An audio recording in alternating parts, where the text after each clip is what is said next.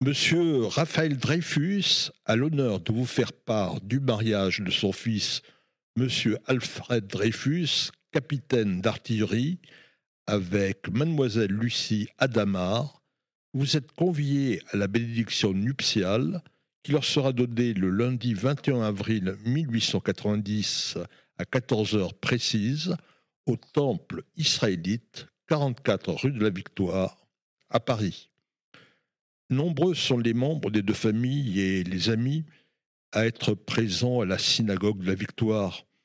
Elle a été inaugurée en 1874 par le grand rabbin de Paris, Zadok Khan. Mais aujourd'hui, ce 21 avril 1890, c'est en tant que grand rabbin du consistoire central, autrement dit en tant que grand rabbin de France, que Zadokan célèbre le mariage du capitaine Alfred Dreyfus avec Lucie Adamar, qui est originaire d'une famille juive de Metz. Ils auront deux enfants. En ce jour de Simra, de joie, qui peut imaginer que quatre ans plus tard, Alfred Dreyfus va être accusé euh, d'espionnage au profit de l'Allemagne, dégradé à l'école militaire, jugé et envoyé au bagne. Zadokan ne va pas rester passif alors qu'à quelques rares exceptions près, comme le journaliste Bernard Lazare, les Israélites, c'est ainsi qu'on nomme alors les Juifs, ne prennent pas la défense de Dreyfus. Ils veulent affirmer leur patriotisme à la France qui leur a accordé la citoyenneté il y a un peu plus d'un siècle. Et ils sont effrayés par les campagnes antisémites qui font des ravages. Mais qui est Zadokan? Il est né le 18 février 1839 à Momenheim. C'est un village du Bas-Rhin dont les trois quarts des habitants sont juifs.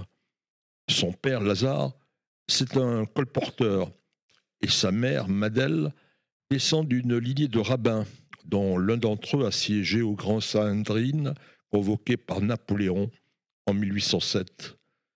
C'est donc tout à fait logiquement que Zadok fait ses études pour devenir rabbin à son tour.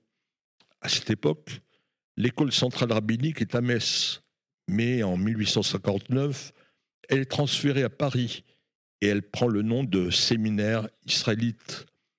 En 1862, Zadokan obtient son diplôme de rabbin.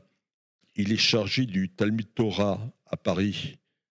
En 1865, il se marie avec Ernestine Meyer, qui est sa petite cousine.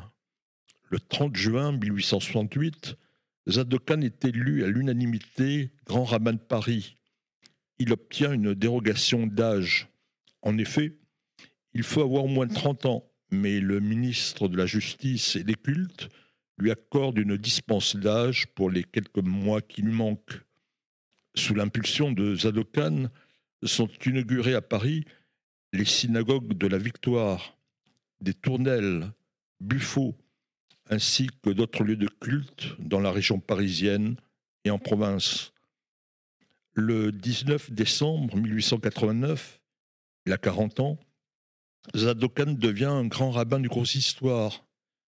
Après la guerre de 1870-1871, les Allemands ont annexé l'Alsace et la Lorraine la communauté juive de France ne compte plus que 160 000 personnes.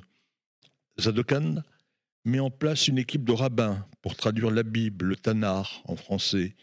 Il insiste pour que son prix de vente soit à la portée des familles pauvres. Zadokan publie également une Bible pour la jeunesse. Il ouvre aussi ses portes aux juifs libéraux, mais ils vont prendre leur distance et ils vont fonder l'ULIF, Union libérale israélite de France, qui par la suite s'installera rue Copernic. Mais Zadokan va être rattrapé en 1894 par l'affaire Dreyfus et l'antisémitisme. Il ne cesse de réconforter et de donner des conseils à Lucie Dreyfus, la femme du capitaine, et à son frère Mathieu.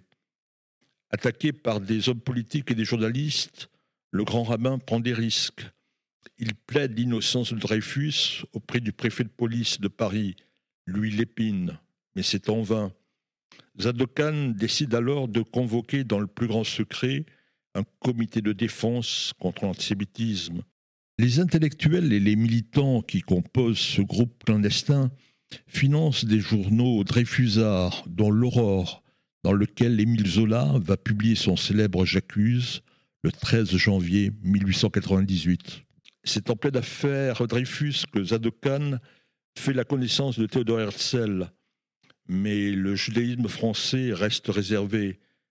Même si Zadokhan est en contact régulier avec Théodore Herzl, il décline l'invitation à participer au premier congrès sioniste à Bâle le 29 août 1897. Mais le grand rabbin envoie un télégramme que chacun peut interpréter comme il entend. Zadokhan écrit à Herzl Des divergences d'appréciation devraient forcément se produire, mais qui pourrait contester la force et la gravité du mouvement dû à votre initiative? Le 19 septembre 1899, le président de la République, Émile Loubet, gracie le capitaine Dreyfus. Le 8 décembre 1905, le grand rabbin Zadokhan s'éteint après une courte maladie. Il avait 66 ans. Dans la revue L'univers israélite, le rabbin Mathieu Wolf exprime son chagrin et celui de la communauté. Il n'est plus, hélas, père du judaïsme français, le père d'Israël.